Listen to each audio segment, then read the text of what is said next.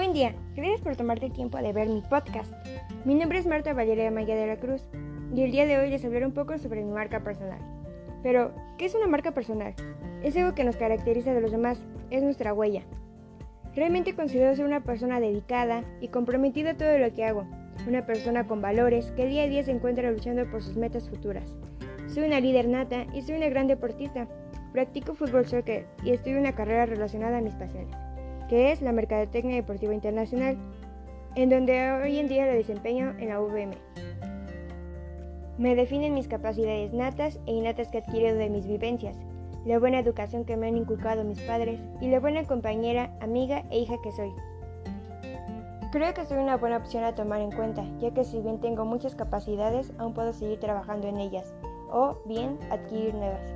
Me gustaría conocer más sobre mi persona, y de igual manera fortalecerme en el ámbito laboral para agarrar experiencia y ser mejor persona. Gracias, eso es todo.